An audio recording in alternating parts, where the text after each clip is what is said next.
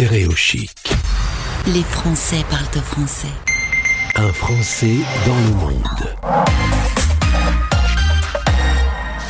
Direction Montréal pour retrouver Florent Piguer qui est référent d'Amérique du Nord. Oh, il a une belle zone, hein. États-Unis et Canada pour euh, le groupe politique La République en marche. Florent, bonjour, bienvenue sur l'antenne de Stéréochic Radio. Bonjour et merci pour l'invitation. Alors, on va tout de suite euh, parler de vous. Vous, l'expatriation, ça vous connaît. Ça fait dix ans maintenant que vous êtes euh, installé à Montréal. Vous êtes même euh, avec la double nationalité. pourquoi avoir voulu partir et pourquoi avoir choisi le Canada? Donc, j'avais fait un échange avec une école d'ingénieurs au Canada. et donc, après cet échange, j'ai travaillé en France pendant dix ans. Et puis, pour des raisons de d'amélioration de qualité de vie, euh, j'ai décidé avec ma famille de venir euh, de nouveau à Montréal pour, euh, pour m'y installer. Et là, en ce moment, c'est un, un Noël tout blanc qui se prépare au Canada, à Montréal? Effectivement, bah, comme, comme toutes les années, hein, à Montréal, il y a six mois d'hiver. Donc, c'est très enneigé, oui. Alors on ne le sait pas forcément, mais euh, les partis politiques organisent euh, une relation avec les Français qui sont expatriés. On rappelle qu'il y a comme 3 millions de Français qui vivent hors du territoire national. Euh, et votre travail en tant que référent, c'est justement de créer un peu une interface entre ces Français expatriés et, la France.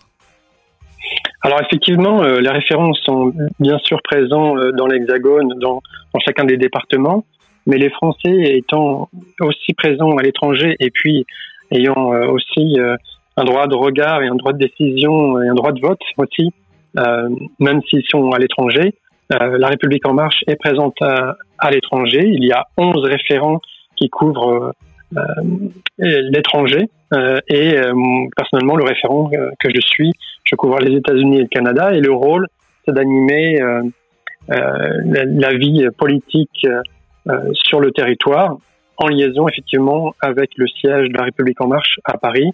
Donc le siège donne certaines directives que je transmets aux animateurs locaux et euh, quand il y a des remontées d'idées aussi, euh, je suis un facilitateur pour remonter les informations au niveau du siège. Voilà, les infos montent et les infos descendent.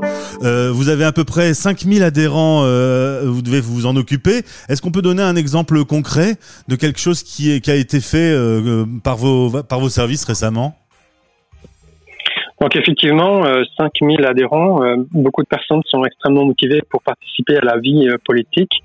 Et très concrètement et récemment, une note a été rédigée en collaboration et pour les besoins d'une des députées de la République en marche. Donc, euh, il y a un atelier qui s'est formé d'adhérents euh, venant euh, de San Francisco, Los Angeles, Montréal, différentes villes, et qui ont travaillé sur les problématiques de réglementation des GAFA. donc, en s'inspirant des bonnes et des moins bonnes pratiques nord-américaines, une note a pu être soumise à une des députées pour après voir comment les mêmes choses peuvent être appliquées ou, non en France ou, en Europe. Stéréochic est devenu la radio des Français dans le monde. On passe notre temps à avoir des expatriés un peu partout sur la planète. Vous, vous êtes euh, installé au Canada. Le Canada euh, a sa façon de fonctionner face à la crise du coronavirus. La France a la sienne. Euh, on a un regard critique un peu sur ce qui se fait en termes de politique de façon différente entre le pays où on vit et le pays d'où l'on vient? Euh, disons qu'on n'exerce pas la politique non plus de la même manière. Il y a aussi d'autres élus que les Français de l'Hexagone ne connaissent pas. Alors en plus euh, des députés qui représentent les Français de l'étranger, il y a par exemple un député euh, pour l'Amérique du Nord, Roland Lescure, il y a aussi, et de manière plus locale, des, euh, des conseillers consulaires. Alors on les appelle aussi des conseillers de, maintenant des Français de l'étranger. Ce sont des élus locaux qui représentent les Français vis-à-vis -vis de leur consulat et de leur ambassade. Euh, ce sont aussi des gens qui sont euh, contactés lorsque l'ambassade a, besoin de connaître, euh, de sentir le pouls des, Français localement.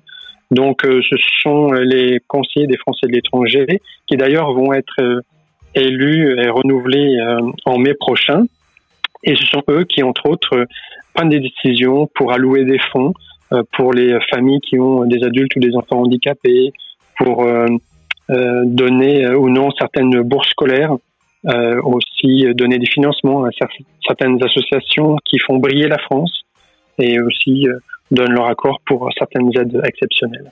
Et ces Français expatriés sont invités à voter pour toutes les élections qui ont lieu sur le territoire national?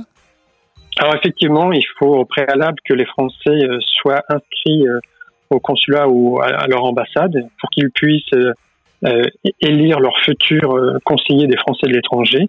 Donc j'encourage les gens à, à s'inscrire pour pouvoir voter et puis aussi et à long terme, il y aura bien sûr les présidentielles et les, législatives de 2022. Mais l'année prochaine et dans, dès le premier trimestre, il faut s'inscrire auprès du consulat si euh, les gens ne sont pas déjà inscrits pour voter. Et en plus, les élections euh, pour les Français de l'étranger, euh, pour ces conseillers-là, se fera via Internet. Donc, pas d'excuses. Ce sera plus simple. Dernière question, en tant que référent sur la zone États-Unis-Canada, est-ce qu'il y a eu des problématiques euh, particulières liées au coronavirus sur lesquelles vous avez dû vous pencher? Oui, il y a eu des problématiques et d'ailleurs, euh, euh, l'ensemble, certains adhérents en fait ont lancé un mouvement d'entraide entre Français qui souhaitent et qui ont la capacité d'apporter leur aide pour aller chercher des médicaments à la pharmacie ou faire des achats, voire même faciliter des, la garde d'enfants. Donc il y a une plateforme de, de mise en, relation pour euh, s'entraider entre nous qui a été mise en place euh, à l'échelle du, du, continent. Euh, et euh, les comités locaux, par ailleurs, ont effectivement, à cause du coronavirus, euh, limité les, les, rencontres en présentiel. Donc il y a une réorganisation pour passer en, en, en rencontres virtuelles. Et euh, donc, euh, la, difficulté aussi que les comités ont, eu à gérer, c'est que euh, ces dernières élections dont je parlais avec les, conseillers des Français de l'étranger ont dû être reportées à cause du coronavirus. Ça a cassé un petit peu la, la dynamique, mais ça va être repris dès le premier trimestre l'année prochaine. Et avec cette reprise, la vie va reprendre dans les comités. et moi, je me donne comme objectif d'augmenter et d'élargir le, le, volume d'adhérents. Je me donne comme objectif d'avoir un nouvel adhérent par jour Dès, dès l'année prochaine. Bah Florent, on va garder contact et puis euh, les liens euh, pour pouvoir suivre votre travail euh, seront présents sur le podcast euh, que l'on vient d'écouter. Merci beaucoup d'avoir été avec nous. ben, Merci à vous. À très bientôt sur l'antenne de la radio des Français expatriés. À une prochaine, merci.